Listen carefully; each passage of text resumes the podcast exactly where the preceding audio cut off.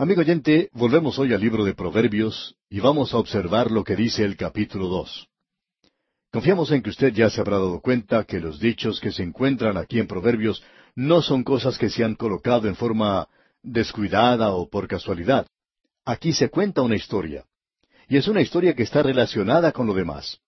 Tenemos ante nosotros un desafío, un reto para los jóvenes, para que el joven llegue a ser una persona sabia.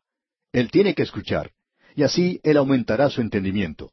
Tiene que comenzar en el hogar a aprender de su padre y de su madre, y esa es la lección básica. En realidad será algo que le ayudará a comenzar en la escuela, en el colegio, y luego cuando entre a estudiar en la universidad también le será de mucho valor. Lo principal que dijimos es, el temor de Jehová es el principio de la sabiduría. Ahora, la forma en que nosotros descubrimos esto acerca del Señor es en su palabra. Hay muchas personas que nos dicen, bueno, después de todo, usted tiene que ser una persona muy inteligente. Tiene que tener un alto grado de inteligencia para poder comprender la palabra de Dios. Amigo oyente, permítanos decir que nada está más alejado de la verdad que eso. Dios no dice que eso es lo esencial en esto. Lo que Él está clarificando aquí en este segundo capítulo de Proverbios es que al comenzar este joven en su vida, si él quiere conocer la voluntad y la palabra de Dios, tiene que estudiar concienzudamente, por tanto, él no puede estar perdiendo el tiempo y jugando y demorándose en el camino de la vida. Tiene que aplicar su corazón a la sabiduría y por tanto tiene que estudiar la palabra de Dios. Ahora quisiéramos que usted se dé cuenta de lo que dice aquí al comienzo mismo, cómo se repite esto una y otra vez hablando a este joven. Es muy importante que notemos esto. Aquí dice, Hijo mío. Hemos dicho que este es el consejo que se le da al joven. Comienza su vida en el hogar como un muchachito, Luego él crece y ahora está haciéndole frente a la vida y recibe este consejo de parte de una persona sabia en el andar de la vida. Aparentemente esta podría haber sido la primera lección que él recibe en el colegio. No creemos que usted lo aprenda en el día de hoy de esta manera, pero es algo que uno aprendería en el colegio. Y lo tenemos aquí. Hijo mío, si recibieres mis palabras. Notemos esto. Las palabras de Dios tienen que ser recibidas. Ahora leamos lo que dice en la continuación de este primer versículo del capítulo dos. Hijo mío, si recibieres mis palabras y mis mandamientos guardares dentro de ti, ahora esta palabra que dice guardares, en realidad quiere decir ocultar, esconder. Debemos ocultar los mandamientos, es decir, debemos guardarlos, o mejor, archivarlos. Debemos ponerlos en el lugar donde ponemos las cosas más valiosas de nuestra vida. Cierto hombre tenía una caja fuerte y se nos dice que él por lo menos visitaba ese lugar una vez por semana, simplemente para contar lo que tenía allí. Le gustaba mucho ir a ver cuánta riqueza tenía. Todo lo que él poseía en cosas valiosas lo tenía en esa caja fuerte y siempre gustaba de ir allí, entonces podía revisar y contar lo que tenía. Hay la dama también que tiene muchas cosas y le gusta sacarlas de vez en cuando para echarles una mirada. Ella también guarda esas cosas en un lugar oculto. Ahora, la palabra de Dios debe ser guardada, debe ser mantenida en reserva, oculta en algún lugar. Y dice aquí, y mis mandamientos guardares dentro de ti, haciendo estar atento tu oído a la sabiduría. Escuche, mantenga sus oídos bien abiertos. La segunda parte del versículo dos nos dice, Si inclinares tu corazón a la prudencia, ahora esto no es algo que simplemente debe ir a la cabeza, sino que tiene que pasar a través del oído e ir directamente al corazón. Y cuando usted llega al mismo corazón de este asunto, digamos de paso, en la palabra de Dios, produce entendimiento. Notemos lo que aquí se nos está diciendo. Él no ha terminado aún con este mandamiento, con este reto o desafío. La primera parte del versículo tres nos dice, Si clamares a la inteligencia. Notemos lo que se nos está diciendo aquí. Pedro lo dice de la siguiente manera. Desead, como niños recién nacidos, la leche espiritual no adulterada es decir, la palabra de Dios. ¿Ha visto usted, amigo oyente, alguna vez un bebé cuando su mamá le está trayendo su biberón? El pequeñito está acostado, observando lo que su mamá le está trayendo, y está moviendo todo lo que él tiene. Sacude las manos, mueve sus pies y su boca, está deseando ansiosamente tener ese biberón. Debemos decir, amigo oyente, que este niño desea la leche que está en ese biberón. Y el Hijo de Dios debería igualmente actuar de esa manera en lo que se refiere a la palabra de Dios. Eso es algo que hemos notado en cuanto al movimiento espiritual de nuestros días que se está desarrollando en muchas partes. Donde hay este movimiento, usted puede notar que hay un renovado interés en la palabra de Dios. Hemos notado a jóvenes que llevan bajo sus brazos Biblias, cuadernos para tomar notas, y ellos apuntan todo lo que estudian. Al hablar el predicador, muchos de ellos demuestran interés, y usted puede notar que existe un verdadero movimiento, un movimiento del Espíritu de Dios, y que es evidenciado por la palabra de Dios. Si clamares a la inteligencia. ¿Y cuál es ese conocimiento o inteligencia?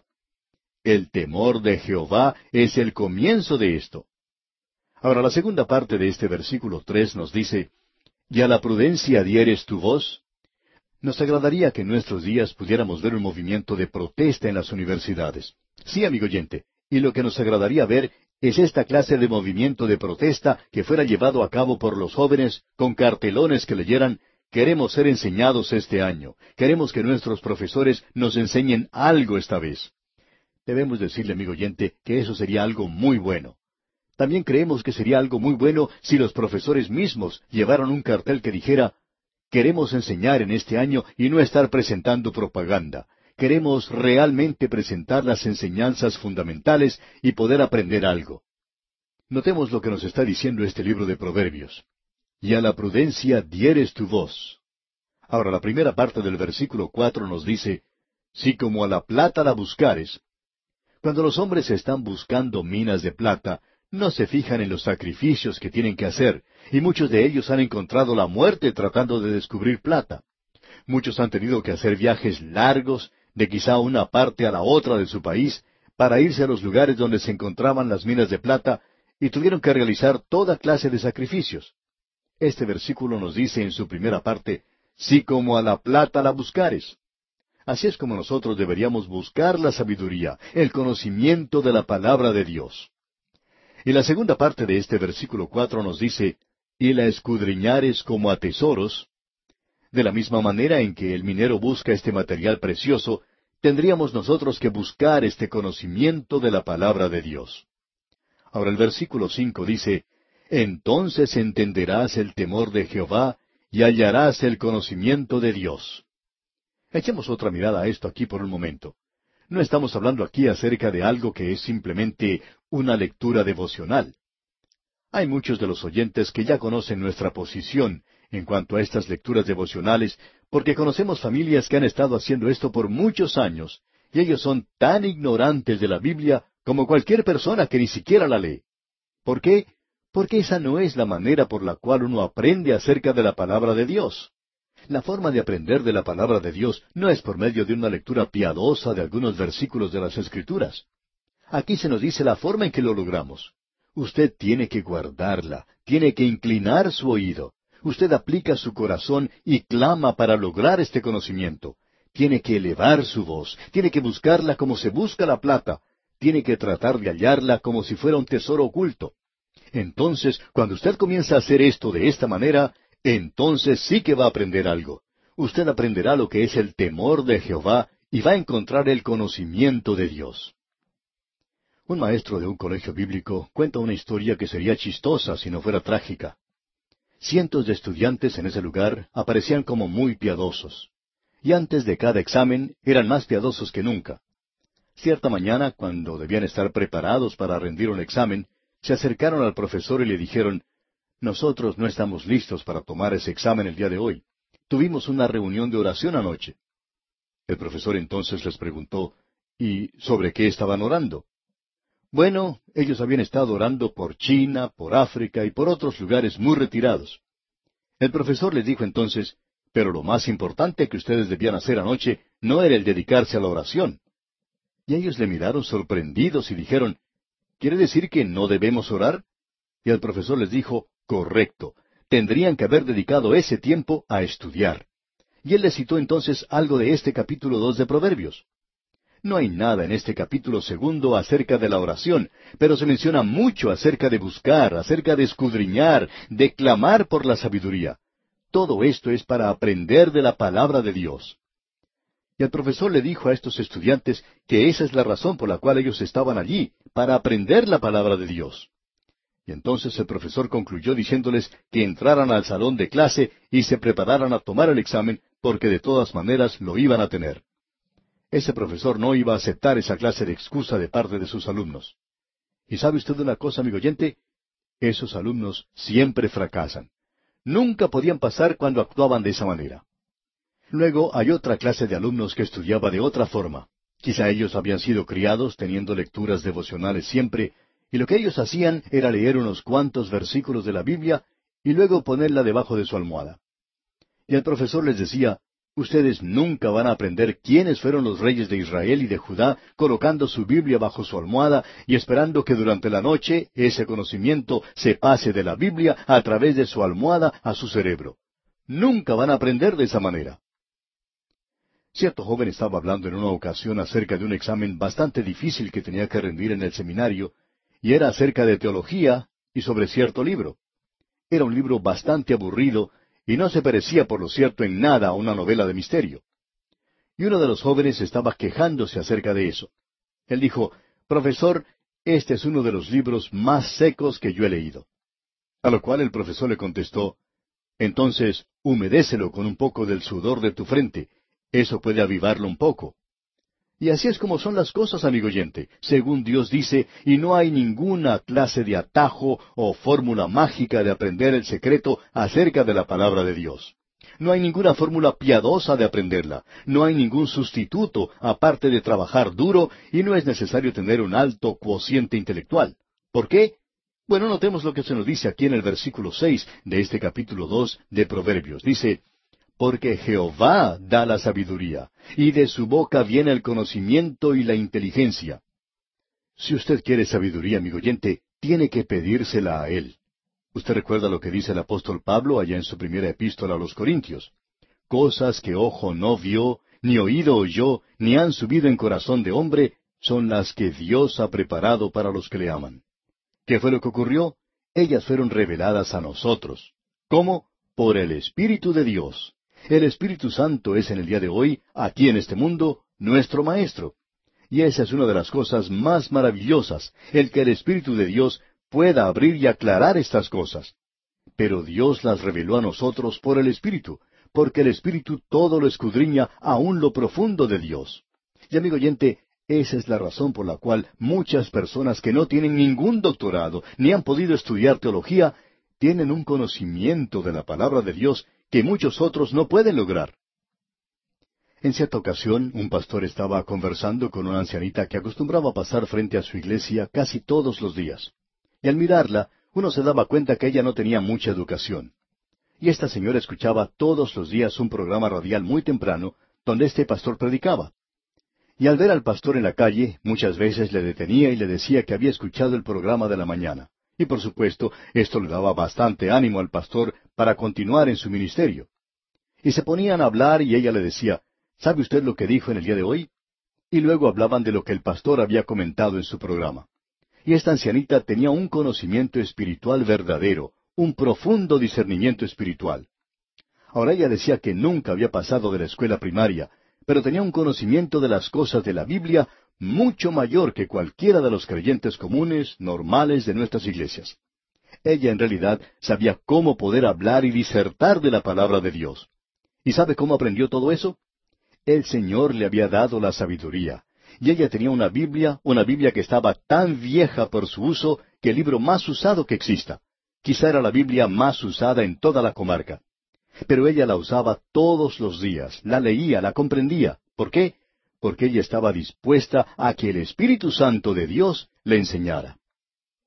Estamos viviendo ahora en días cuando no hay demasiado interés en la Biblia.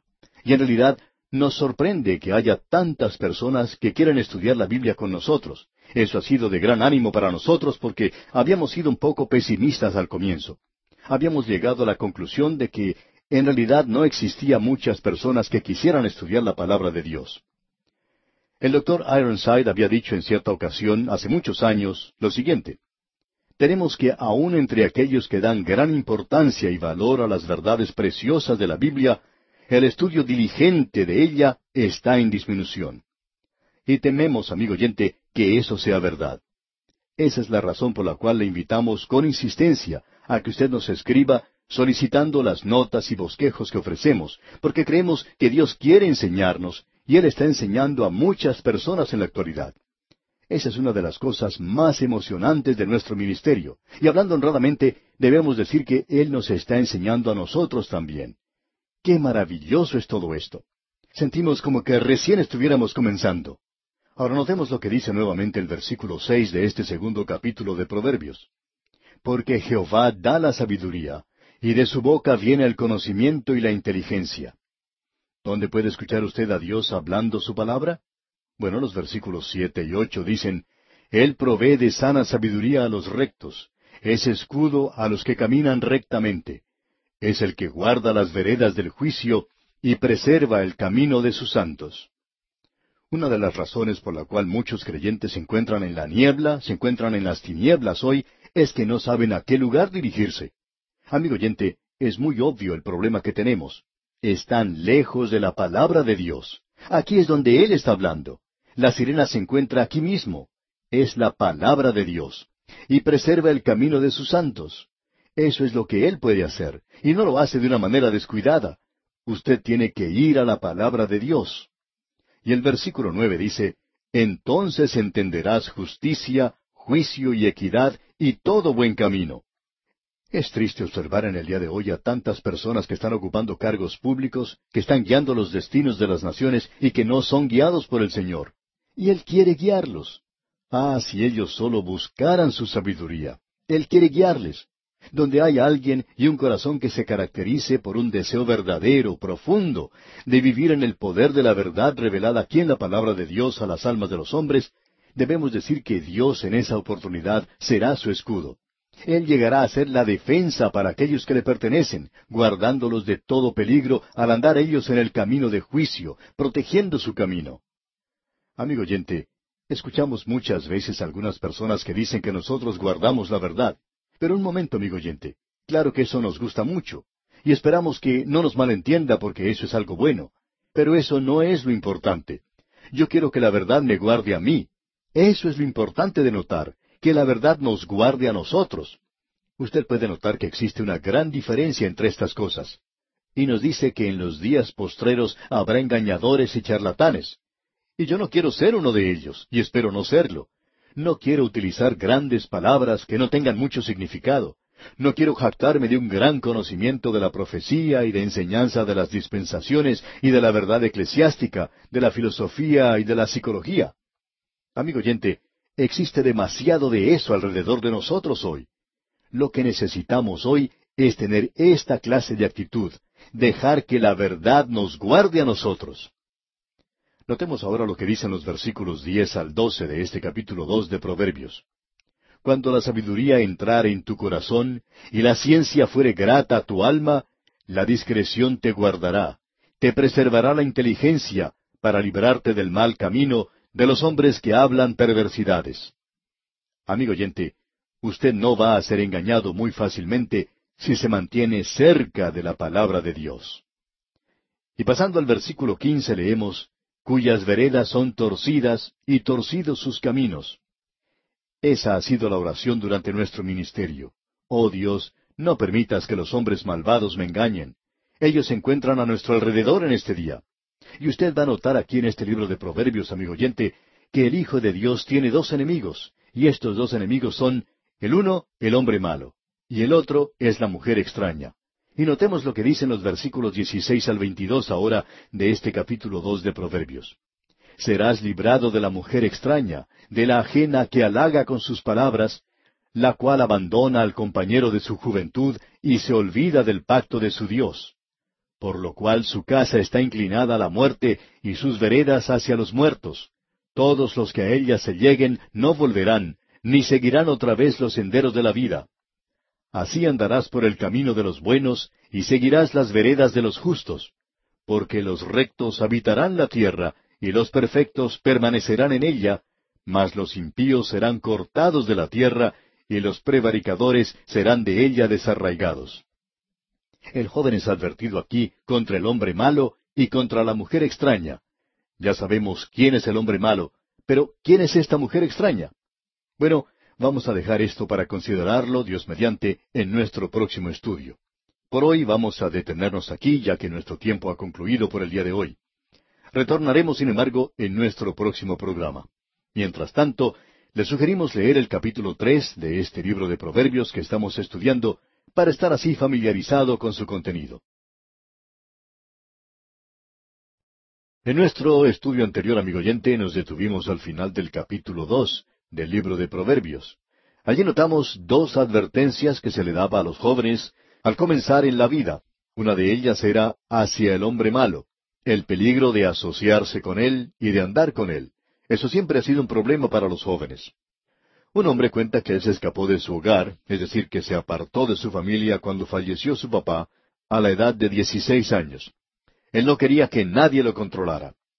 Fue entonces a trabajar a una de las grandes fábricas de automóviles en el estado de Michigan, en los Estados Unidos.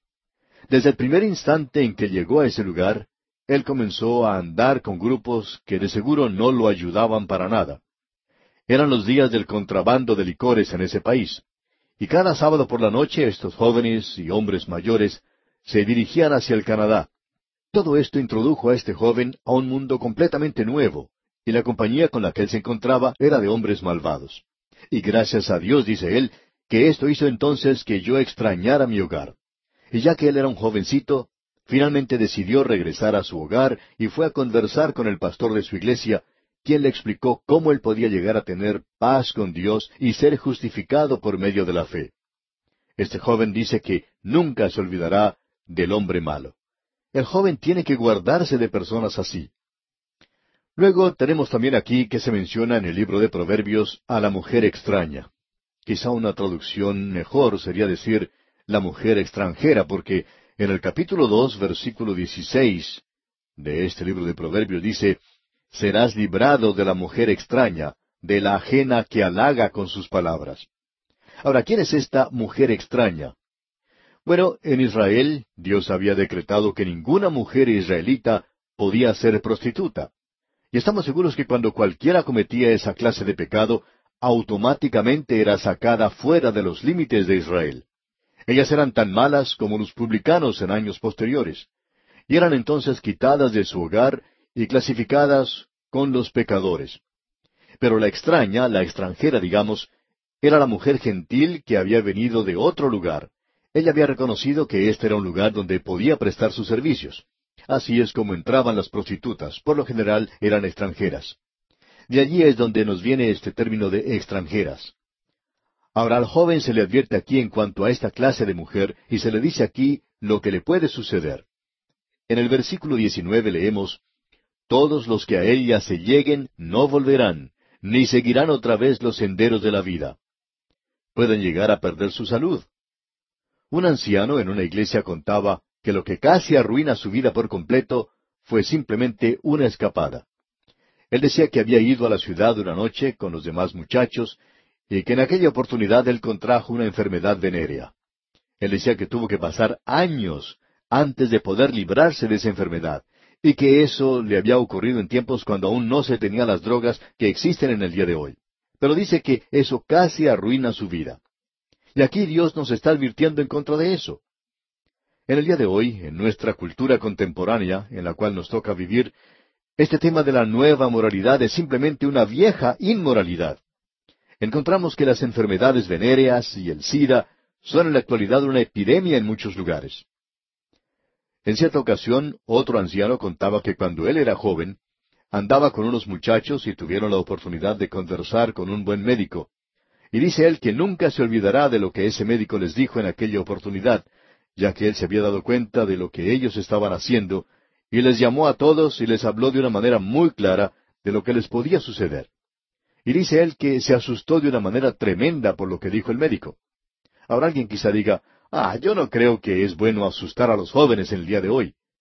Pero este anciano dice, yo le doy gracias a Dios de que este médico me asustó de esta manera, me asustó tanto de lo que me podía ocurrir si yo seguía en ese camino. Y eso debemos decir que es exactamente lo que dice el escritor a los proverbios aquí nos está advirtiendo acerca del hombre malo y de la mujer mala. A ella la llama la mujer extraña. Ahora, al entrar al capítulo tres de este libro de Proverbios, continuamos con esta tremenda enseñanza. Los pasos del joven son pasos que muestran una nueva responsabilidad. Él ha salido de su hogar y ha salido a enfrentar la vida, y ha salido para entrar en un contacto directo con algo real, con la realidad. Se le da este consejo para que sus pasos sean ordenados según lo que dice la palabra de Dios. Ah, amigo oyente, cuán importante es esto en el día de hoy. Esa es la razón por la cual aquel joyero que mencionamos en un programa anterior entregaba a los jóvenes el libro de Proverbios de a miles. Es un buen consejo, un consejo maravilloso el que se puede encontrar aquí. Se nos muestra aquí a la sabiduría como a una mujer. Pero nos damos cuenta fácilmente que la sabiduría no es otro sino el Señor Jesucristo. Él ha sido para nosotros sabiduría, y lo necesitamos a Él en el día de hoy. Así es que el joven necesita a Cristo. Nos podemos dar cuenta que este capítulo tres también comienza diciendo, Hijo mío, leamos el versículo uno. Hijo mío, no te olvides de mi ley, y tu corazón guarde mis mandamientos. Nos encontramos aquí en un terreno judío. Necesitamos comprender eso. Pero aún así, esto tiene suma importancia y significado para nosotros en la actualidad. ¿Ha notado usted lo que dice aquí? Tu corazón guarde mis mandamientos. ¿No es esa declaración algo interesante? Eso es algo más que simplemente someterse a la obligación. Se oye tanto decir hoy que es nuestra obligación como creyentes hacer esto o aquello. Bueno, amigo oyente, quizá a usted no le guste esto, pero no es nuestra obligación es nuestra devoción amorosa a la voluntad de Dios. ¿Recuerda usted lo que dijo el salmista? En mi corazón he guardado tus dichos para no pecar contra ti. ¿Y recuerda usted lo que se dijo acerca de aquel joven sacerdote llamado Esdras? Que él había preparado su corazón para buscar la ley del Señor y para cumplirla, y enseñar en Israel los estatutos y los juicios. Es necesario en el día en que vivimos que exista una preparación del corazón. El Señor Jesucristo estaba reunido con los suyos en el aposento alto. ¿Recuerda usted cómo Él habló con ellos? Lo hizo de una manera amigable, íntima, muy personal y maravillosa. Les habló de las cosas que Él no había revelado antes. Y Él les dijo a ellos, Si me amáis, guardad mis mandamientos. Y también podemos agregar que Él va un poco más lejos que eso, ya que allá en el Evangelio según San Juan capítulo catorce versículo veintitrés, él dijo, El que me ama, mi palabra guardará, y mi Padre le amará y vendremos a él y haremos morada con él. ¿Le ama usted, amigo oyente? Entonces, Él quiere hablar con usted. Así es que no venga hablándonos acerca de este tema de obligación, de que es nuestra obligación el hacer esto o aquello. Alguien dijo en cierta ocasión, me doy cuenta que ya que usted está trabajando en radio, es su obligación el decir eso. Hermano que me escucha, usted se puede olvidar de eso de obligación. Nosotros amamos al Señor Jesucristo y lo que estamos tratando de hacer es lo que creemos que Él quiere que hagamos. Él nos dice que presentemos su palabra. Él es quien está sembrando la semilla. Ese es el cuadro que tenemos de Él y nosotros estamos sembrando esa semilla bajo su dirección. Y creemos que ese es el fundamento, amigo oyente. Esa es la razón por la cual estamos aquí en este lugar, día tras día, presentando estos programas. Si me amáis, dice él, el que me ama, mi palabra guardará. Usted recuerda la conversación que el Señor Jesucristo tuvo con Simón Pedro, quien le había negado antes, y cuán terrible había sido eso. Cuando se encontraba en el mar de Galilea, Cristo había preparado el desayuno para ellos, y pensamos que Simón Pedro no quería ni mirar al Señor Jesús a los ojos. Finalmente lo hizo, y el Señor lo miró y le dijo, ¿Por qué me has negado? Ah, pero él no dijo eso, ¿verdad? Lo que él dijo fue, Simón, ¿me amas? Si usted, amigo oyente, le ama a él, eso hace de esta vida algo mucho más rica, hermosa, brillante, maravillosa. Escuche ahora lo que dicen los versículos tres y cuatro de este capítulo tres de Proverbios que estamos estudiando nunca se aparten de ti la misericordia y la verdad. Átalas a tu cuello, escríbelas en la tabla de tu corazón, y hallarás gracia y buena opinión ante los ojos de Dios y de los hombres. Aquí se menciona la misericordia. Ahora la ley fue dada por Moisés, pero la gracia y la verdad vino por el Señor Jesucristo. Misericordia. ¿Y qué es la misericordia? Es cariño, es gracia. Misericordia y verdad no permitas que nunca se aparten de ti. Átalas a tu cuello, escríbelas en la tabla de tu corazón. Y el versículo cuatro nuevamente dice, y hallarás gracia y buena opinión ante los ojos de Dios y de los hombres. Qué maravilloso es todo esto. Necesitamos reconocer en el día de hoy que la palabra de Dios tiene que ser presentada de esta manera. Vamos a mencionar ahora dos versículos que son muy conocidos en el día de hoy. Cuando en algún servicio se le pide a la gente que digan algún versículo, nunca falta alguien que mencione Proverbios capítulo tres versículos cinco y seis. Estamos seguros de haberlo escuchado miles de veces en los servicios donde se pide a la gente que recite algún versículo. Y nos preguntamos a veces si aquellos que están recitando estos versículos se dan cuenta de la rica mina de verdad de donde proceden. Y proceden, usted recuerda, del estudio a fondo de la palabra de Dios. Como Pablo le dijo al joven predicador, procura con diligencia presentarte a Dios aprobado. Es decir, estudia la palabra de Dios. Ahora, habiendo hecho eso, y sabiendo algo acerca de la misericordia, de la gracia y de la verdad de Dios, agarrándose de esas cosas, él dice en los versículos cinco y seis de este capítulo tres de Proverbios, Fíate de Jehová de todo tu corazón, y no te apoyes en tu propia prudencia. Reconócelo en todos tus caminos, y Él enderezará tus veredas. Ahora observemos esto por un momento. Tenemos aquí un consejo muy solemne, y aun así tiene una aseveración muy maravillosa de ser guiado en un camino de paz. Esto aquí nos muestra un gran contraste. Más adelante, en el capítulo 28, versículo 26, vamos a poder leer lo siguiente. El que confía en su propio corazón es necio. Cierto hombre contaba una vez, hace tiempo, que él había estado testificando a un joven que forma parte de esa cultura de los drogadictos. Y este hombre le dijo al joven, Dios le ama a usted, amigo. A lo que este joven le respondió, Yo no necesito que Dios me ame, yo me amo a mí mismo. Yo no necesito confiar en Dios. Yo confío en mí mismo. Bueno, nos hubiera gustado que este hombre hubiera mencionado este versículo que acabamos de mencionar aquí. El que confía en su propio corazón es necio. Es algo maravilloso poder confiar en Cristo con todo su corazón, el entregarse totalmente a Él. Y esto es algo que en nuestra opinión es algo que se necesita de una manera muy especial, el estar entregado completa y totalmente a Él. A veces nos encontramos enfrentados a situaciones que no nos agradan mucho. Por ejemplo, conozco a una dama, una señora que no le atrae en lo más mínimo ni le entusiasma el tener que volar en avión. Cada vez que tiene un viaje, ella no se siente muy tranquila y tiene que orar que el Señor le ayude a confiar en Él con todo su corazón. Y tiene que pedirle al Señor que le ayude a sentirse bien, a descansar en Él y a confiar en Él durante el viaje. Ese es el momento cuando ella necesita más de Él. Y aquí dice, fíate de Jehová de todo tu corazón, y no te apoyes en tu propia prudencia. Nos está diciendo aquí que no debemos confiar en nuestra propia prudencia. En la primera parte del versículo seis dice, Reconócelo en todos tus caminos. Él me ha guiado hasta aquí y Él me seguirá guiando. El autor de estos estudios bíblicos, el doctor J. Vernon McGee, contaba que hasta cuando él tuvo cáncer, siempre tomaba los días como venían nada más.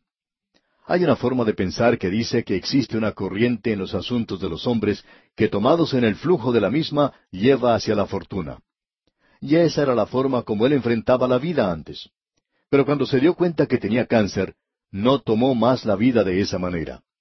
Cada vez que amanecía un nuevo día, siempre salía y miraba hacia el cielo y decía, Señor, gracias por traerme a un nuevo día. Quizá no estaba brillando el sol o quizá lo estaba, Quizá era un día triste, nublado, o un día brillante de primavera, pero como fuera el día, decía él, yo siempre le daba gracias a Dios. Y este versículo seis de Proverbios tres dice, Reconócelo en todos tus caminos, y Él enderezará tus veredas. Y cada uno de nosotros necesitamos darnos cuenta de esto y aprender a apreciarlo de veras. Usted recuerda que el Señor Jesucristo dijo en el Sermón del Monte, Si tu ojo es bueno, todo tu cuerpo estará lleno de luz. Eso es algo sorprendente. Si usted se ha entregado completamente a Dios y usted está siguiendo cierto camino, realizando cierta labor, es sorprendente ver cómo cada cosa cae en su propio lugar. Que su cuerpo entero está lleno de luz, toda su vida está llena de luz en este momento. Bien, sigamos adelante. Nos damos cuenta que este es un libro que tiene mucha riqueza, ¿no le parece? Ahora, en los versículos siete y ocho de este capítulo tres de Proverbios leemos No seas sabio en tu propia opinión. Teme a Jehová y apártate del mal, porque será medicina a tu cuerpo y refrigerio para tus huesos. Amigo oyente, ¿sabe que creemos que en realidad es bueno para la salud el confiar en el Señor? Es maravilloso el poder descansar en Él y no en uno mismo. El apóstol Pablo, escribiendo al joven Timoteo, le dice en su segunda carta, Apártese de iniquidad todo aquel que invoca el nombre de Cristo. Apártese del pecado, apártese de las cosas que corroen no solo su vida espiritual, sino también su vida física. Ahora en los versículos nueve y diez de este capítulo tres de Proverbios leemos Honra a Jehová con tus bienes y con las primicias de todos tus frutos, y serán llenos tus graneros con abundancia, y tus lagares rebosarán de mosto. Eso es entregarse totalmente. Recuerde lo que Dios dijo a Israel cuando Él los puso en la tierra prometida. La tierra es mía, yo os la doy. Bueno, ellos tenían que dar el diezmo, y creemos que en realidad lo que ellos daban era tres diezmos al Señor. Uno era para el templo, pero ellos también traían uno al comienzo de la cosecha. ¿Y sabe usted para qué traían eso ellos? Simplemente para reconocer que Dios era el dueño de todo. Y esa es una evidencia de una entrega total, completa. No nos venga a decir, amigo oyente, que usted está entregado completamente hasta que su billetera esté completamente entregada al Señor también. Porque Él es quien le ha dado todo. No interesa quién sea usted. Ahora alguien quizá diga, bueno, yo he trabajado para lograr todo esto. ¿Y quién le dio la salud para trabajar, amigo oyente? ¿Quién le dio a usted el trabajo para realizar? ¿Quién hizo posible que usted ganara dinero? Amigo oyente, Dios hizo todo eso por usted. Y usted tiene que reconocerle a Él. Esa es la evidencia de una entrega total. Alguien también puede decir, bueno, esto es algo bastante mercenario en el área en que usted está andando en el día de hoy. No, amigo oyente, esto es espiritual. La verdadera espiritualidad no es cuánto duren las oraciones que usted hace, sino es el tamaño por la cantidad del cheque que usted escribe o que usted da. Allí es donde usted puede demostrar verdaderamente su espiritualidad nos hemos dado cuenta que la persona que habla mucho es la que menos da. Y siempre ha sido así en muchas iglesias. Y el hombre y la mujer que hablan mucho en las iglesias son los que menos hacen a favor del estado financiero de la iglesia. Usted puede estar seguro de eso. Sin embargo, Dios ha prometido bendecir a aquellos que le honran a Él con las primicias de los beneficios recibidos. Y no lo estoy diciendo yo, amigo oyente. Lo está diciendo la palabra de Dios. Ahora en la primera parte del versículo once leemos, No menosprecies, hijo mío, el castigo de Jehová. Dios, amigo oyente, lo va a corregir, lo va a disciplinar a través de esta vida. Leamos la segunda parte del versículo once y también leamos el versículo doce. Ni te fatigues de su corrección, porque Jehová al que ama castiga, como el Padre al Hijo a quien quiere. Dios nunca da con el látigo a los hijos del diablo, pero sí disciplina a los suyos. Esta es una buena evidencia de que usted le pertenece a Él. Usted recuerda que en el libro de Job leímos lo siguiente. He aquí, bienaventurado es el hombre a quien Dios castiga. Por tanto, no menosprecies la corrección del Todopoderoso. Y debemos decir de paso que esto no es algo mortificante. Nos gustaría tener mucho más tiempo para seguir hablando de esto. Nosotros hablamos mucho en nuestros días sobre castigar a los criminales, y esa es la palabra que se utiliza aquí. Y también hablamos de castigar a nuestros hijos. Usted no castiga a su hijo, usted lo corrige, usted castiga al criminal. Tememos que hay algunos jueces en el día de hoy que tienen esto un poquito confuso. Tratan de corregir al criminal en lugar de castigarlo como deberían hacerlo.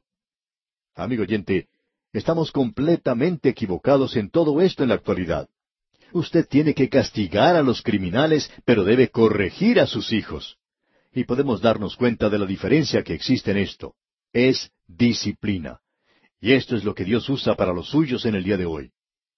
Ahora en el versículo trece de este capítulo tres de Proverbios leemos Bienaventurado el hombre que halla la sabiduría y que obtiene la inteligencia.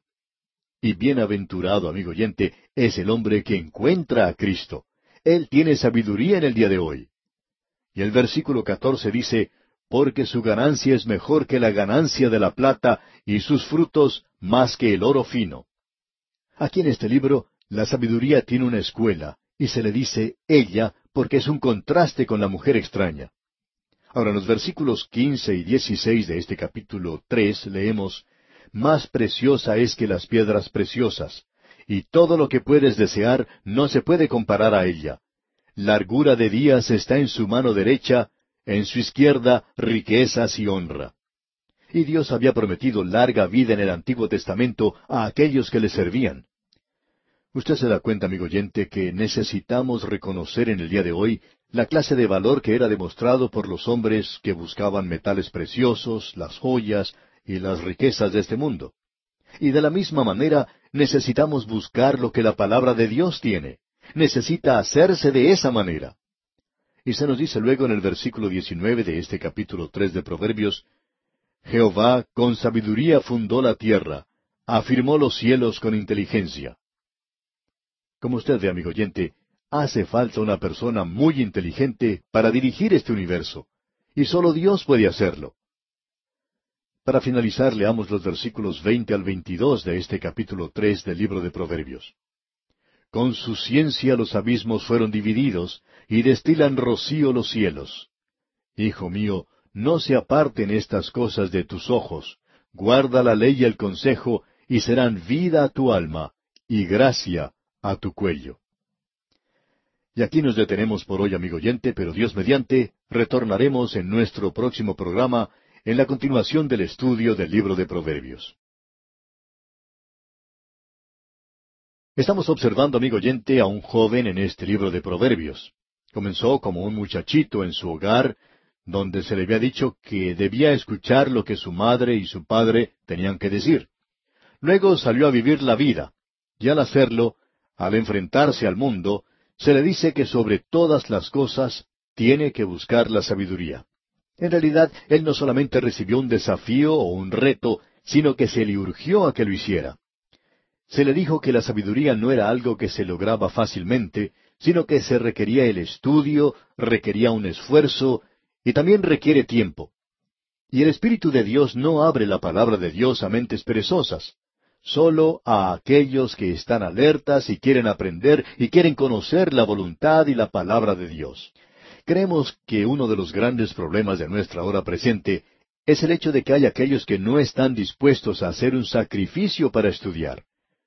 Mucha de esta pereza está cubierta con un lenguaje supuestamente piadoso, con verdades realmente triviales hay una gran cantidad de personas que han aprendido un vocabulario que parece bueno y que cubre la tremenda ignorancia que tienen de la palabra de Dios.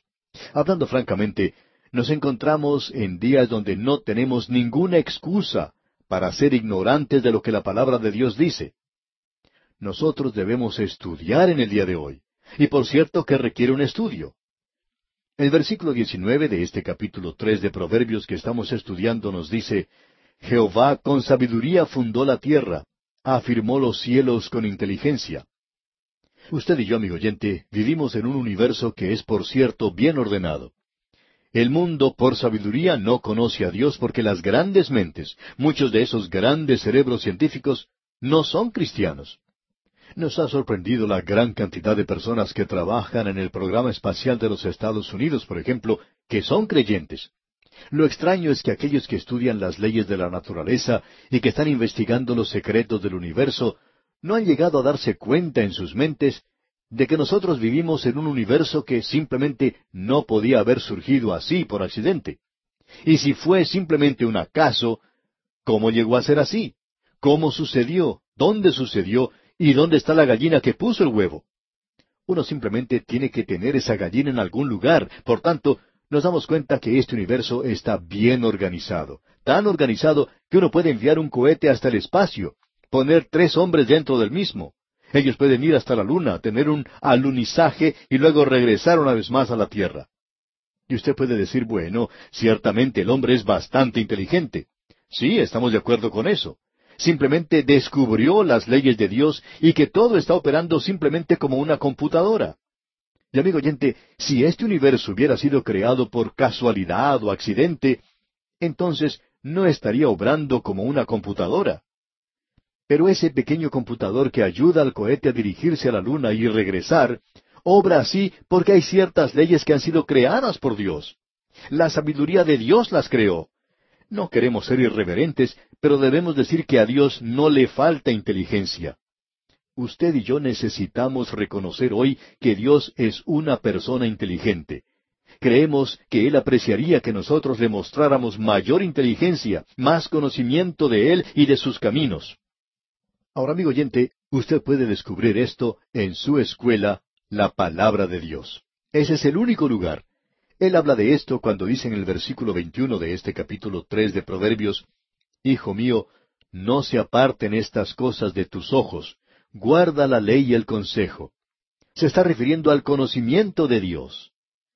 Veamos ahora los versículos 21 y 22. Hijo mío, no se aparten estas cosas de tus ojos, guarda la ley y el consejo, y serán vida a tu alma y gracia a tu cuello. Como usted puede ver, amigo oyente, la vida y la gracia provienen a través de esta sabiduría de estudiar la palabra de Dios. Y luego el versículo 23 dice, Entonces andarás por tu camino confiadamente, y tu pie no tropezará. Y esto es bueno para usted cuando está caminando.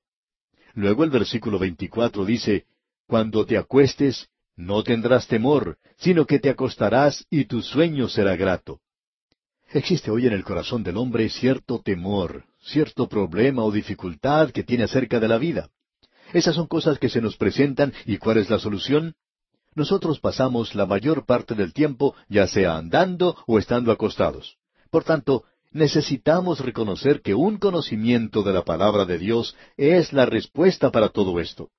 Cuán maravilloso es descubrir que la verdad de Dios nos puede soportar. No es que usted y yo mantenemos la verdad, sino que es la verdad la que nos mantiene a nosotros. Y luego el versículo 25 de este capítulo tres de Proverbios dice, No tendrás temor de pavor repentino, ni de la ruina de los impíos cuando viniere. Este es un versículo que puede aplicarse a cualquier situación de temor, como por ejemplo, usted recordará a la señora que mencionábamos en un programa anterior que tenía problemas con el temor de volar. Simplemente no le gustaba hacerlo. Y cada vez que se subía a un avión para un viaje, tenía temor de qué era lo que iba a ocurrir, a qué hora se va a caer el aparato a tierra y se va a destrozar. Pensaba que podía ocurrir en cualquier momento. Y este es un versículo, amigo oyente, que puede aplicarse a situaciones como esa. La primera parte de este versículo dice, No tendrás pavor de temor repentino. No tenga temor de lo que pueda ocurrir en el próximo minuto, amigo oyente. Dios tiene cuidado de usted en este mismo momento y tendrá cuidado de usted en el próximo también. Leamos los versículos 25 y 26 de este capítulo 3 de Proverbios. No tendrás temor de pavor repentino, ni de la ruina de los impíos cuando viniere, porque Jehová será tu confianza, y él preservará tu pie de quedar preso. Es en ocasiones como estas cuando uno necesita confiar en Dios. Es entonces cuando uno necesita hablar con Él y decirle, Señor, esta mañana cuando estaba en la cama, antes de levantarme, no te necesitaba tanto como te necesito ahora. Me encuentro ahora a diez mil pies de altura en este avión y tengo un poco de temor. Y esa es la prueba. Dame la confianza y la seguridad de que tú vas a preservar mi pie y que no voy a caer. En realidad, allá arriba uno no se preocupa de tropezarse el pie. Uno puede preocuparse acerca de cualquier otra cosa, pero todo llega a ser lo mismo. Luego, usted puede notar que aquí continúa presentando un proverbio maravilloso. En realidad, hay varios de ellos. Pero veamos lo que dice el versículo 27 de este capítulo 3 de Proverbios. No te niegues a hacer el bien a quien es debido, cuando tuvieres poder para hacerlo. El doctor J. Vernon McGee, autor de estos estudios bíblicos, compartía el recuerdo que tenía de su padre. Decía que no tenía ninguna razón para creer que su padre hubiera sido un creyente.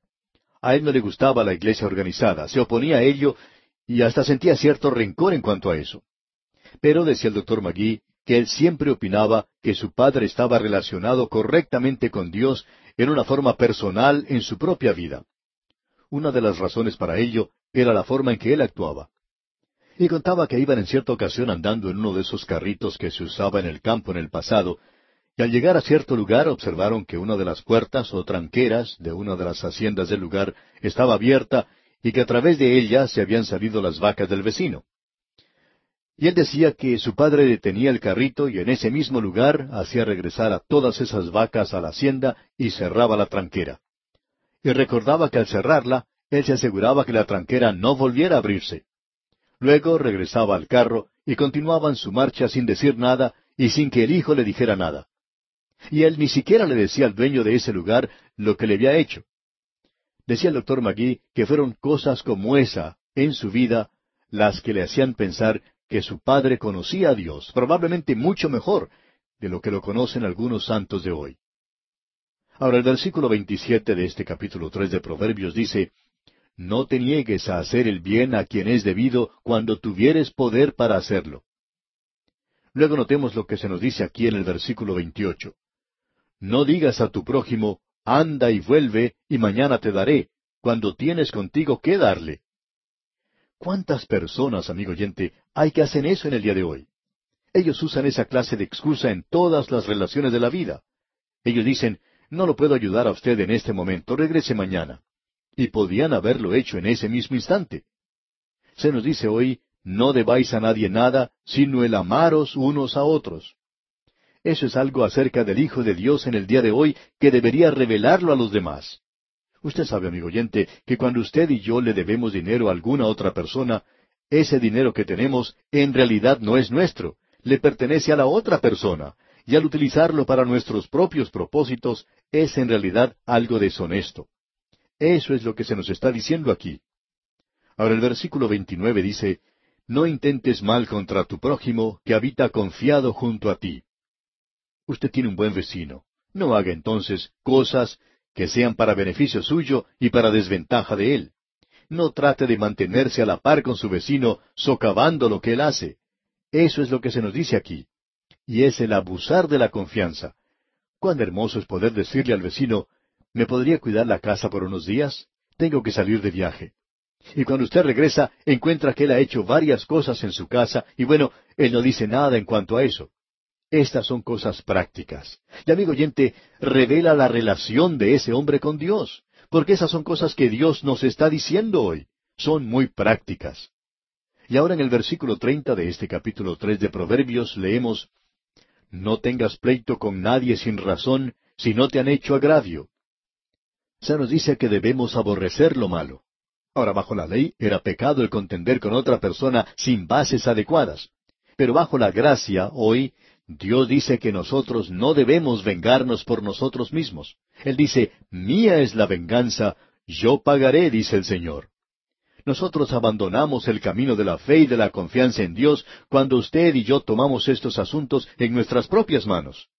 Creemos que si alguien ha hecho algo injusto contra nosotros, debemos entregar a esa persona a Dios y permitir que Dios trate con ella. Nos hemos dado cuenta que durante el transcurso de muchos años de ministerio de que si alguien nos hace algún daño, nosotros no podemos defendernos. Podemos sí dirigirnos a Dios. Y amigo oyente, dígale usted a Dios lo que ha ocurrido, que usted ha sido perjudicado en algo y cuéntele todo acerca de eso.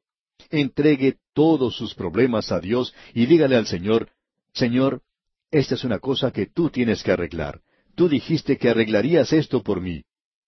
Y amigo oyente, al observar durante el transcurso de muchos años esto, Dios trata con las personas de una forma bastante directa. Este es un proverbio maravilloso. Estos proverbios no solo son de ayuda para los hombres jóvenes, sino para los hombres ancianos también, y para las mujeres y las niñas. En realidad, son buenos para toda la raza humana. Continuamos ahora leyendo los versículos 31 y 32 de este capítulo 3 de Proverbios. No envidies al hombre injusto, ni escojas ninguno de sus caminos, porque Jehová abomina al perverso, mas su comunión íntima es con los justos. Hay ciertas personas que son en realidad abominación para el Señor. En realidad, vamos a descubrir más adelante algunas de las cosas que Dios aborrece y las menciona aquí en el libro de Proverbios. Vamos a llegar a eso. Ahora se nos dice aquí, en el versículo 33, la maldición de Jehová está en la casa del impío, pero bendecirá la morada de los justos. Bueno, hay algo que no hemos estado siguiendo muy cuidadosamente en este estudio. Usted recordará que dijimos al comienzo que usted encontraría un proverbio para cada personaje de la Biblia, y también para la mayoría de sus amigos. Aquí creemos que tenemos uno de estos proverbios. Leemos aquí, la maldición de Jehová está en la casa del impío. Ahora esto se refiere a Acab. Amigo oyente, Dios por cierto que juzgó esa casa y este proverbio es algo que le calza a él como hecho a la medida. Y el versículo 34 dice, Ciertamente él escarnecerá a los escarnecedores y a los humildes dará gracia. Ahora Dios parece aborrecer al escarnecedor, al orgulloso y arrogante, al consentido. Luego se nos dice en el versículo 35 de este capítulo 3, Los sabios heredarán honra, mas los necios llevarán ignominia. Hay muchas personas para las cuales esto les corresponde de una manera muy directa. Quizá usted conoce a alguien así, pero bueno, nosotros no vamos a mencionar nombres aquí hoy. Pero vemos aquí que en aquel día había muchas personas que tenían envidia de los ricos, y ellos descubrieron que Dios juzgaba a los ricos. Y con esto llegamos al final del capítulo tres de Proverbios, y queremos seguir adelante considerando ahora el capítulo cuatro. Notamos nuevamente que comienza diciendo, Oíd hijos, y esto incluye a todos los hijos, los jóvenes, los viejos, hombres y mujeres. Leamos pues los primeros dos versículos de este capítulo cuatro de Proverbios. Oíd hijos la enseñanza de un padre, y estad atentos para que conozcáis cordura, porque os doy buena enseñanza, no desamparéis mi ley. Ahora Salomón fue quien escribió esto. Él está hablando aquí de su propio padre. Y en el versículo tres dice, Porque yo también fui hijo de mi padre, delicado y único delante de mi madre. Hay algunos que opinan que lo que aquí dice es que el padre estaba encantado con su hijo Salomón. Ahora nosotros no lo vemos de esa manera. Creemos que los libros históricos que nos cuentan de la vida de David y Salomón revelan que Salomón no era el favorito, digamos, de David. Y estamos seguros que Salomón no era a quien David hubiera escogido. No creemos que este muchacho, que se había criado en el palacio con las mujeres y que había crecido más o menos, casi diríamos como un don Juan, siempre hemos pensado que Salomón era esa clase de hombre, era un hombre de mundo. Y David no tenía mucho en común con él. Pero David le dio consejos y quizá no se los dio en una forma en que el muchacho lo podría aceptar. Pero aquí él dice en el versículo tres, porque yo también fui hijo de mi padre, delicado y único delante de mi madre. Fue mi madre la que realmente me amó y me enseñó. Él dice, y él me enseñaba. Creemos que David le aconsejó mucho a este muchacho. Usted recuerda que cuando él fue hecho rey, David le dijo a Salomón, actúa como hombre. No creemos que David considerara que Salomón llegaría a hacer eso, sin embargo, le enseñó a actuar de esa manera. Y él le dijo, retenga tu corazón mis razones, guarda mis mandamientos y vivirás. David le había dicho, he aprendido por experiencia que es mejor obedecer al Señor. Y también creemos que probablemente David no fue tan amable o cariñoso al enseñarle a su hijo como probablemente pudo serlo. Y como ya hemos dicho anteriormente, no creemos que David haya tenido mucho éxito como padre. Y eso ha sido una realidad con muchos grandes hombres. Pero es algo desafortunado el ver que la vida de David era algo que él podía emular. Ahora sabemos que hay aquellos que van a escribir y van a decir, pero mire lo que David hizo. Ahora la falta que cometió David fue antes que naciera Salomón, y él nunca vivió de esa manera después de eso. David cambió de esa forma de vivir completamente.